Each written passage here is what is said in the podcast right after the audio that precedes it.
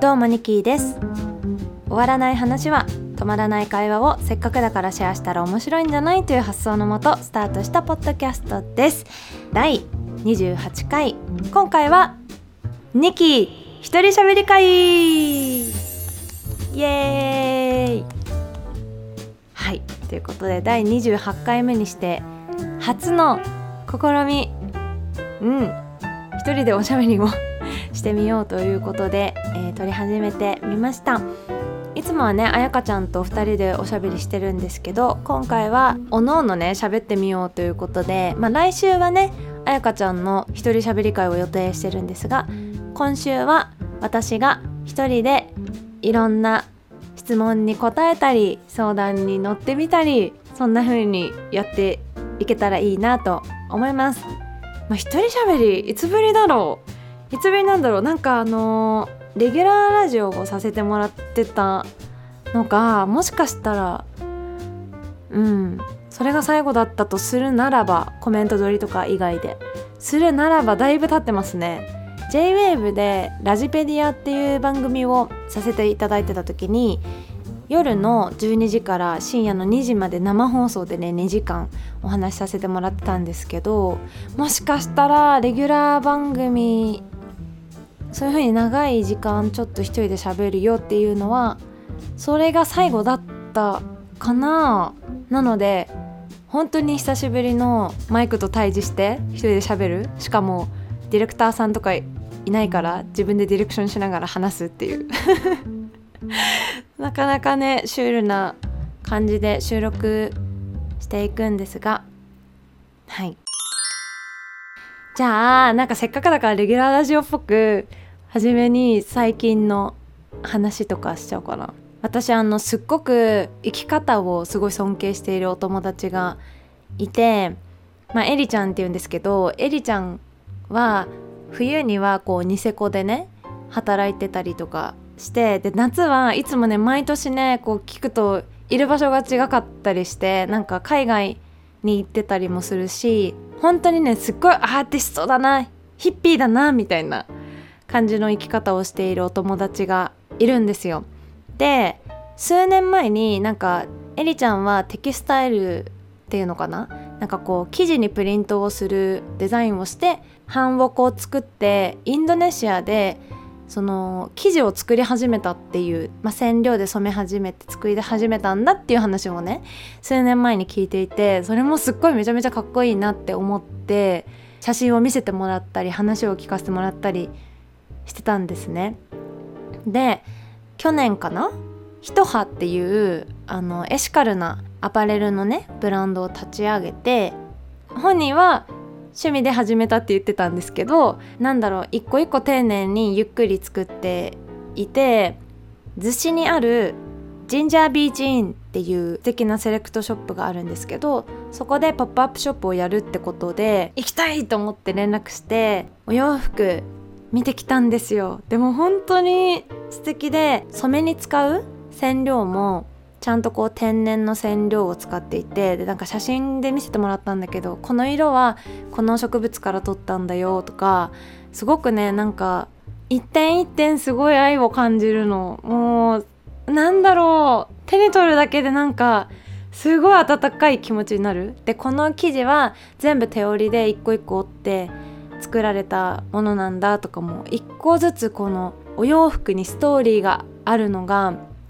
本当に素敵だなって思ったしなんかタグとかにもこうメッセージが書いてあるんですけどちょっと取ってこようかな。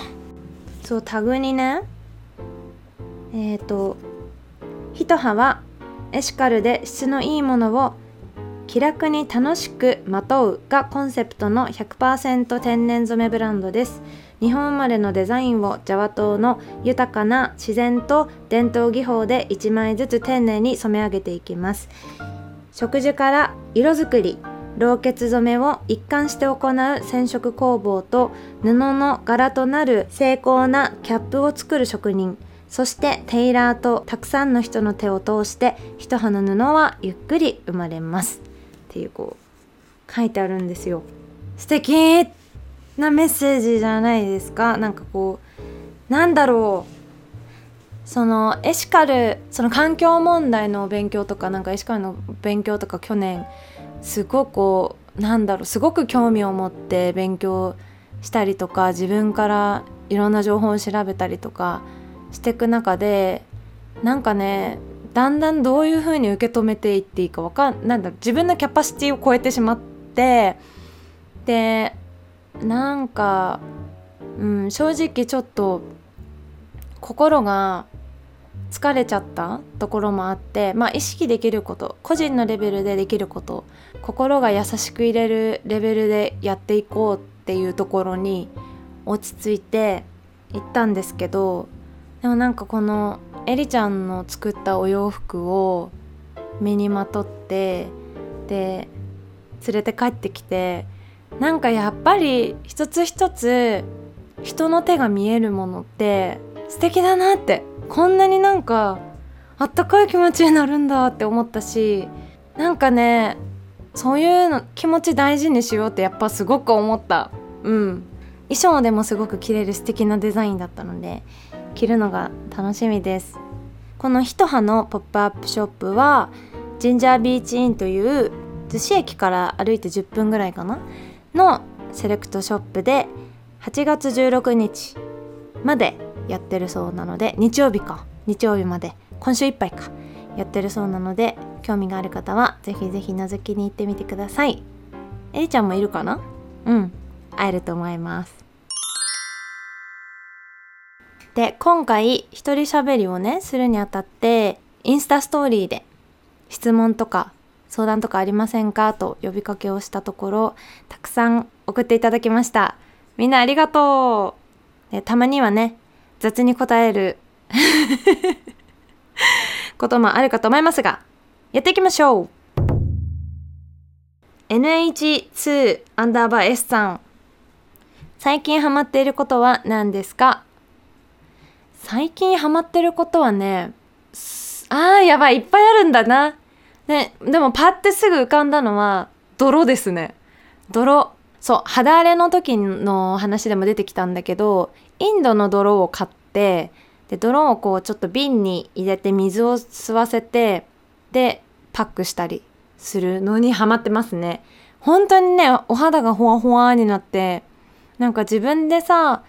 触った自分のお肌がほわほわだとなんかね気持ちが上がるんですよすごく。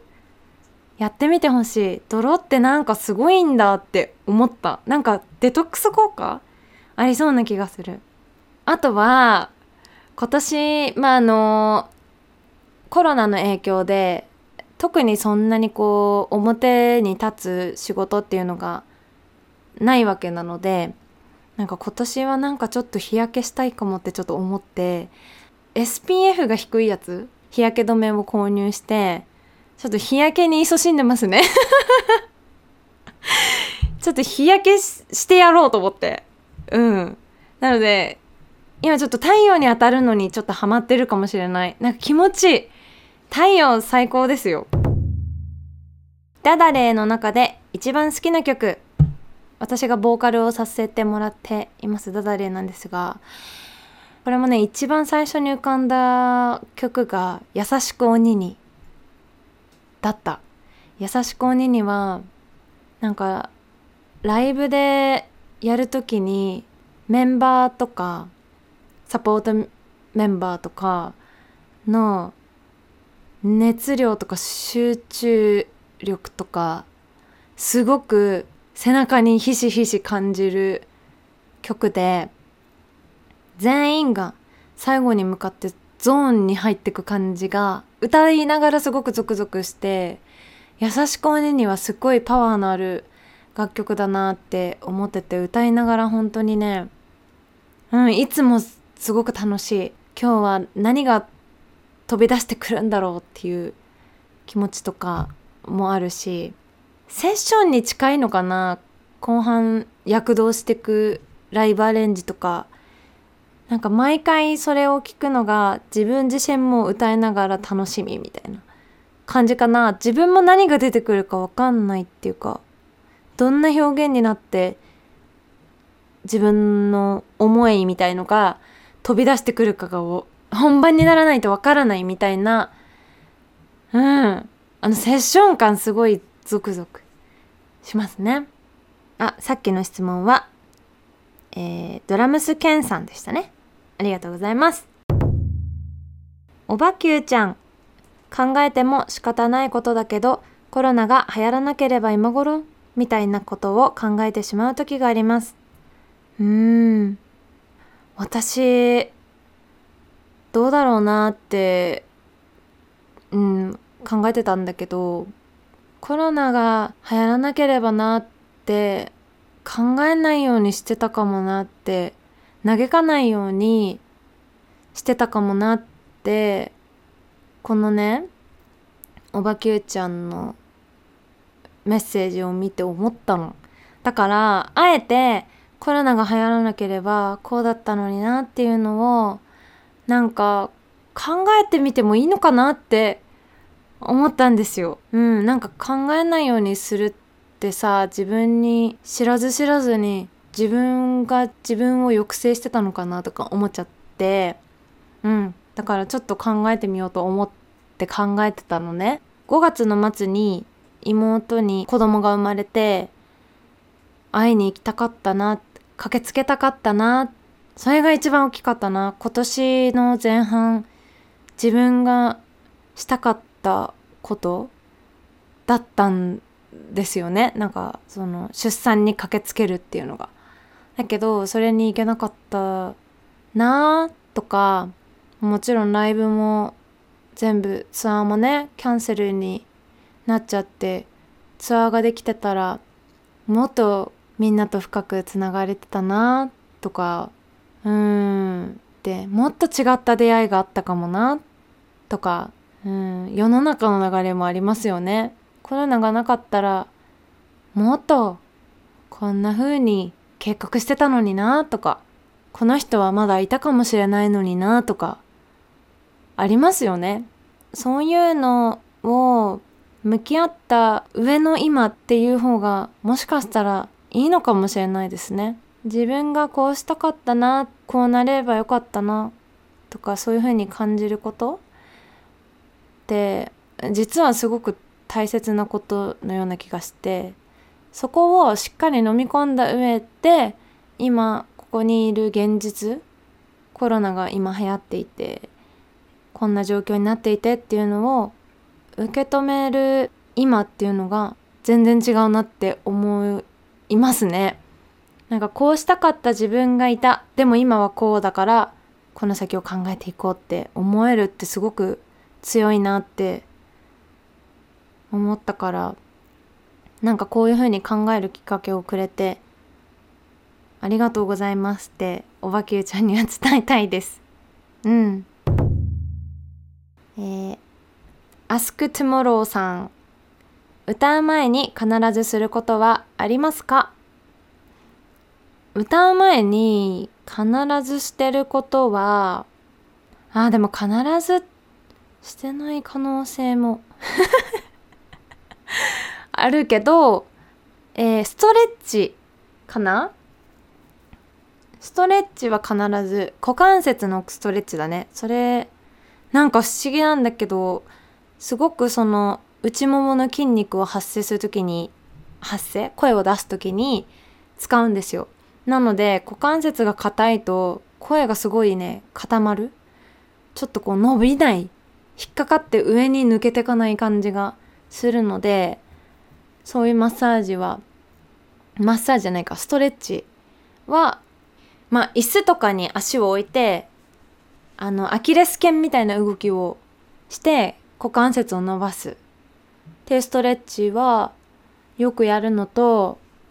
あとね、まあ、そういうなんか体の面だけじゃなくてあの瞑想を軽くします。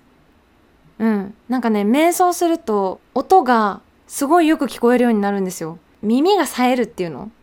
なんかさ公園とかに一人こうポツンっていてあー外気持ちいいって思う時に風の音がよく聞こえたりとかなんか鳥の声が聞こえるなとか子供の声ってこんなに響くんだとかなんかそういうの経験したことないですか？なんか外の音を耳が聞こうとするモードみたいな。そのモードに瞑想をするとなれるんですよ。室内にいても。これちょっと不思議なんですけど意識を外に向けるために不思議だね。外に向けるために5分ぐらい内に意識を向けるんだ。うわ不思議。不思議だね。えー、ひいこさん。年齢を重ねるたびにイライラが募る心を落ち着かせる方法ありますか、えー、30過ぎてから洋服に悩み中洋服も年齢に合わせるべきなのか？ニキーさんはいつも素敵で憧れです。やだー。ありがとうございます。とんでもないんです。本当に。そうね。あの年齢を重ねるごとにイライラが募る私はね結構ねアロマに頼ったりしますね。イライラしちゃったりとかなんかこ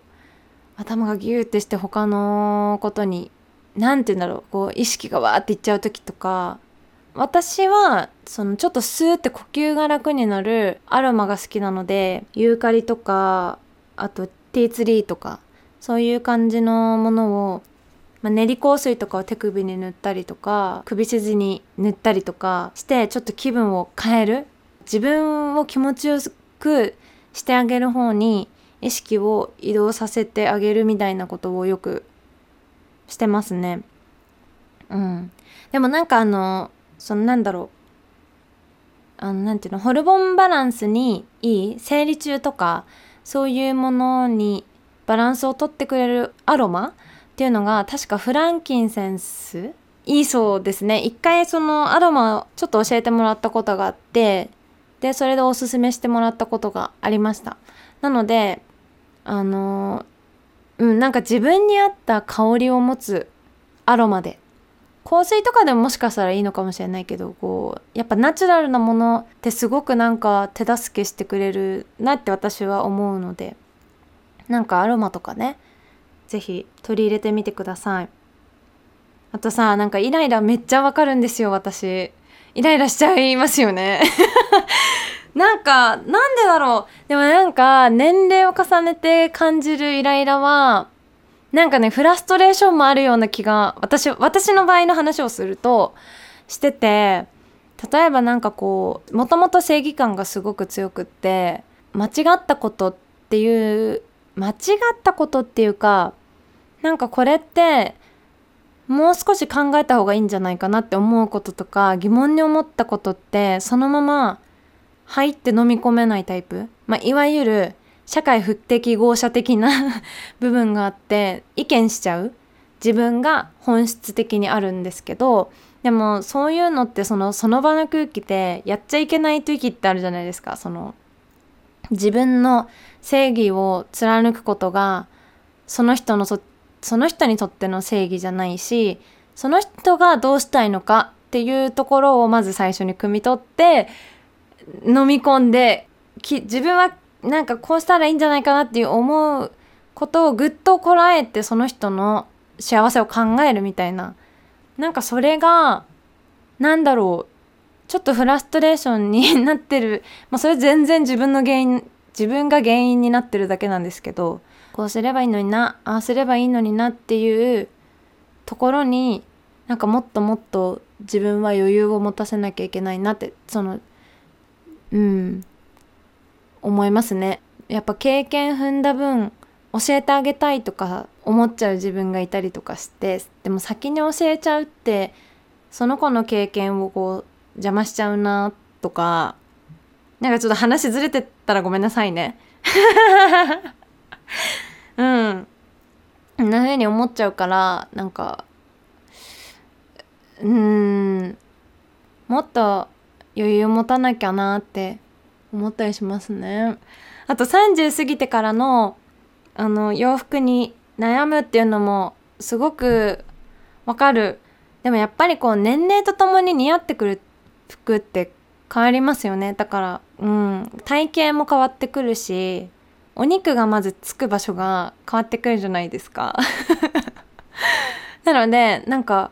自分のパーツ体のパーツでここが素敵だなって部分がよりなんか如実になってくるなんかここはなんか、まあ、カバーしなくていいんだけどなんか自分のここって素敵だなって自覚もきっと出てくると思うからなんかなんだろ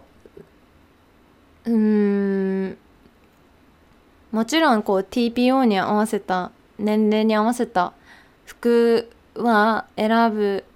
べきなのかな？どう思いますか？皆さん。わかんない。でも、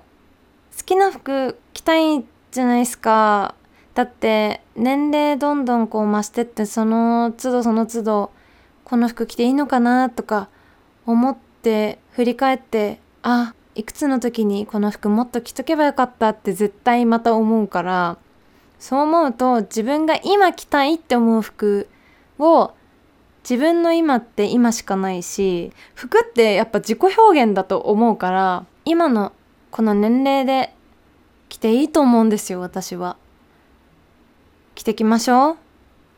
うん。私も着ていきたいと思います。うん。えー、ナプちゃん。HSP かっこハイリーセンシティブパーソン。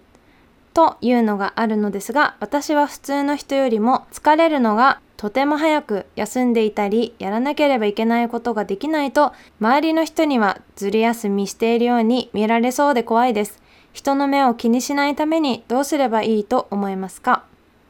うん。ハイリーセンシティブパーソンって聞いたことある人いますかね？HSP ってなんか最近よくこういろんなところで目にする言葉だなって思うんですけど実は私 HSP じゃないかなって思ったことがあってその HSP って言葉を知った時にでオンライン上でできる診断みたいなのをね実はやったことがあるんです。あの高い確率で HSP みたい。同じですね。いろんなことにセンシティブな人のことを HSP って言うんですけど、まあ、特徴はね初めて HSP を聞いた方もいると思うので特徴を調べてみました、えー、共感しやすい。人混みが苦手。一人の時間が必要、えー、騒音が苦手。眩しい光が苦手。痛みに敏感。ニュース番組が苦手。心が傷つきやすい。自己肯定感が低い。などがあります。そうそう。で一番ね私もすごく悩みで持ってる部分っていうのがなんかこうたくさんの人に会う。会う現場とかそういううーんライブの次の日もライブの日もそうかライブの日とかもたくさんの人に会うしでうんたくさんの人と過ごしたりとかした次の日は絶対休みにしたいの。なんだ疲れてるとかじゃなくて一人の時間がないとダメなんですよ。なんか一人で何にもしない時間がないと自分が余裕がなくなっちゃう感じがして余裕がなくなっちゃうこれハイリーセンシティブパーソンだって自覚してる人とちょっと語りたいんですけどどどういうことで悩んでるのかなとか私の場合は自分の一人になる時間がとっても必要。本当にそれはね思う。人より必要だなって思う。なんかねそれが一日で済めばいいんですけど一日で済まない時とかもあるのもうなんだろうなんなら一週間ぐらい誰にも会いたくないぐらい もあるしなんか誰かに会ってる時もなんかずっと一緒にいたい気持ちもあるけどなんかどこかで一人ののびのびしてる時間も求めてたりとかするんですよ。人は大好きなんだよ。なんだけど、なんでなんだろうね。なんかそこはちょっとすごく悩みで。うん。で、しかもその一人兼になる時間になんかこう、クリエイティブなことしてるかっていうとそうじゃなくて、本当に無の、無にならなきゃいけない？休みを挟まなきゃいけないんですよ。だから、きっとこのね、送ってくれたナプちゃんさんもなんかずる休みしてるように見られるんじゃないかなっていうのはなんかその自分の時間が必要だからなのかなってちょっと思ったんですよね。なんかすごいなんか共感するっていうかなんかずる休みしてるように見えるかなって私も思うしなんかうん思うよね。でもそういう時間がないといけないんだよね。すごいわかる。そうだな。なんかちょっとずつこう楽に楽になれるように克服したいなと思って意識してることは全部に意識を向けないことになりましたね。例えばたくさん人がいる時に昔の本当にセンシティブだなって思う自分だったんですけど隅々の人まで気を使ってた。なんだろう全員にまんべんなく思いを読み取ろうとしてた部分があったりとかいろいろしてたね。知ってたけどうんなんかね力を抜くその意識をいくことに対しての力を抜くことっていうのが自分にとってはなんか結構大きかったなって思います。あとはなんか意識を自分が頑張ってることから話すことがすごい自分には有効的でだから現場に行く道中とかも全く関係ないポッドキャストとか本当にねポッドキャストはねそういう意味ではおすすめなんだけど何か別のこと別のトピックについて話してくれてる人が絶対にポッドキャストをこうランキングとかから飛べばあの出会えるから自分がちょっと興味を持ったトピックとか題名とかからその人の会話を聞いてみるとかするとなんかねそのこれから自分が集中しなければいけない仕事とかそういう勉強しなければいけないこととか全く真逆のことを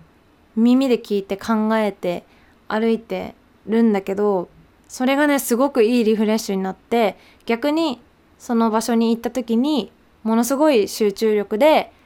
きちんとこなすことができたりするからうん。全然違うところに意識を向けるっていうなんかトレーニングじゃないけどなんか切り替えをするようにしてみたらどうかなって思うな。うん。はい。ちょっとなんかアドバイスになってるかわからないけど。31期093不倫についてのご意見を聞きたいです。最近よく耳にするので否定肯定理由やエピソードエピソード等。うん。不倫ね。うん。なんか私はうん報道はねあんまり見ないんですよ。てかなんか人の家庭の話に首突っ込みたくない。なんか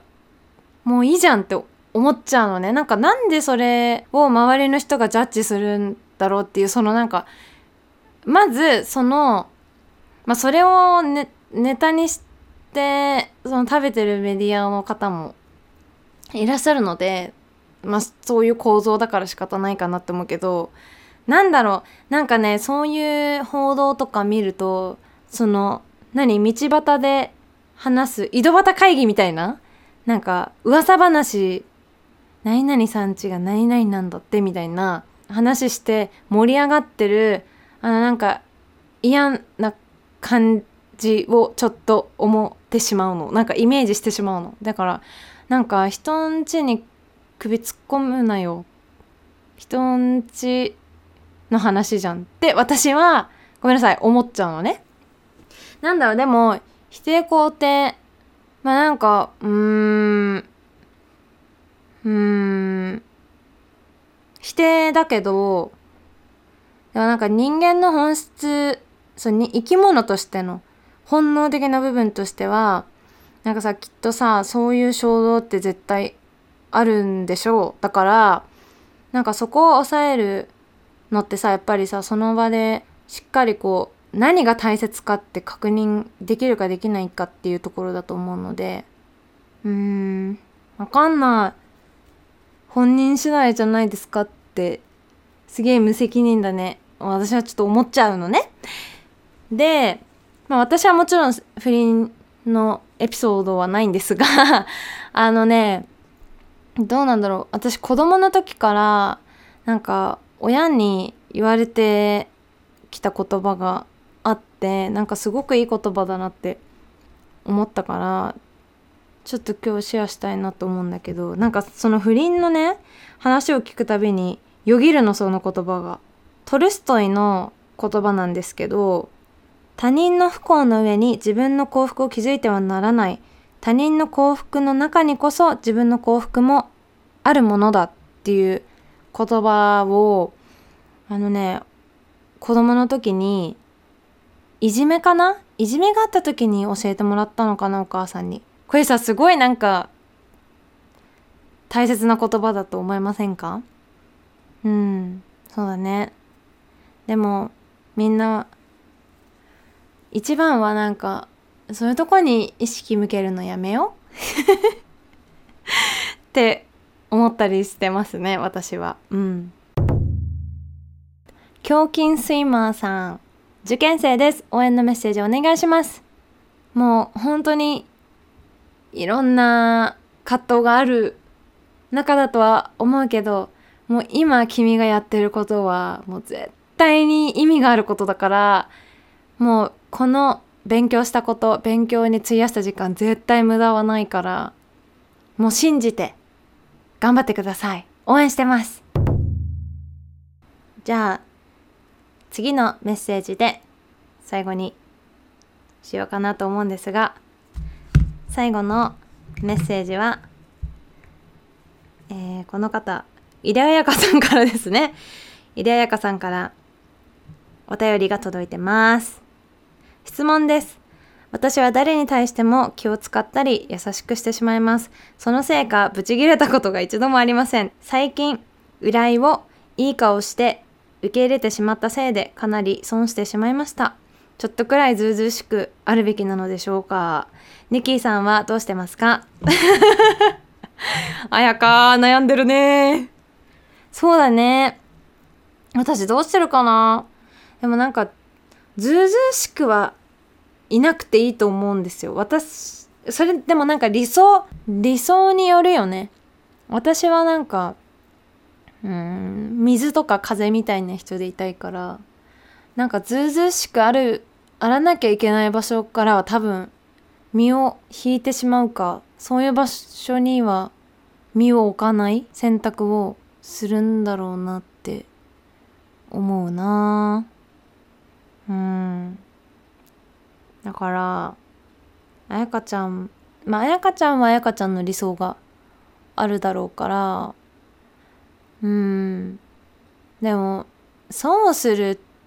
て辛いよね。損をするって本当になんか報われない感じがしてさ自分がつい使ってる時間とか無駄になった気がしてさなんか自分の価値低く見られた気がしてさ辛いよね。でもなんかそういうことが経験できるって大きいよね。そこと戦うかどうかだよね。うん。嫌だってできませんって言えるかどうかだよね。そんな気がするな。自分はどうされたいのか、そして人にどうしていきたいのかっていうのをなんか書き出していってもいいかもなって、うーん、なんか思ったな。ニキー姉さんは思いましたよ。うん。そんな感じかな？はい質問とか相談とか送ってくださった皆さん本当にありがとうございました。なんかこうこの回答を通して回答することあと聞かれたことを通して本当になんか自分が学ばせてもらったなって思う。うん。本当にありがとう。ということで、えー、今回は2期一人喋り会お送りしました。いかがだったでしょうか？来週は井出彩香ちゃんが、えー、一人喋り会お送りする予定ですので、えー、質問がある方はまた彩香ちゃんが立ち上げると思うのでそちらの方に行って、えー、質問送ったり相談送ったりしてみてください、ええー、インスタグラムツイッター YouTube YouTube 最近ちょっとサボってんね。サボなんかそろそろねちょっと元気取り戻してきた気がするのでそろそろ撮りたいなと思います。なんかリクエストとかあったら ぜひぜひ教えてください。えー、そうだね。YouTube ありますのでぜひぜひフォローの方よろしくお願いします。あと「週末の音」という配信ライブ8月2日に出演させていただいたんですが次回は8月30日19時から、週末の音配信ライブ、えー、井出彩香ちゃんが出演することになりました。で私はあのコーラスだったりとか、いろいろお手伝いしに行こうかなと思っています。なので8月30日私も出演予定ですのでぜひぜひ週末の音ご覧いただけたらなと思います。チケットがね1500円かな？配信のチケット1500円で、見ることができますので興味がある方はぜひぜひ覗いてみてください。ということでまたお会いしましょう。ニキーでした。ありがとう。